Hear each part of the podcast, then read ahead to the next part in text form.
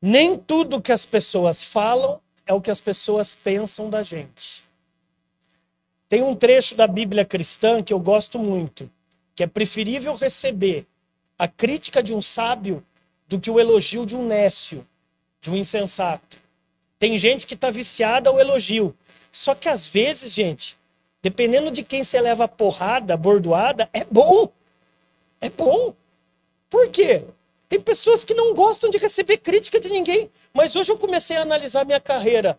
Quando eu comecei a crescer como profissional e pessoal, número um, quem que me criticou? E qual postura que o cara tava? O cara tava no lugar que eu queria estar. Tá. Então eu respeito. Porque a gente tem que também saber depurar, filtrar de quem que é a crítica, de quem que é o elogio.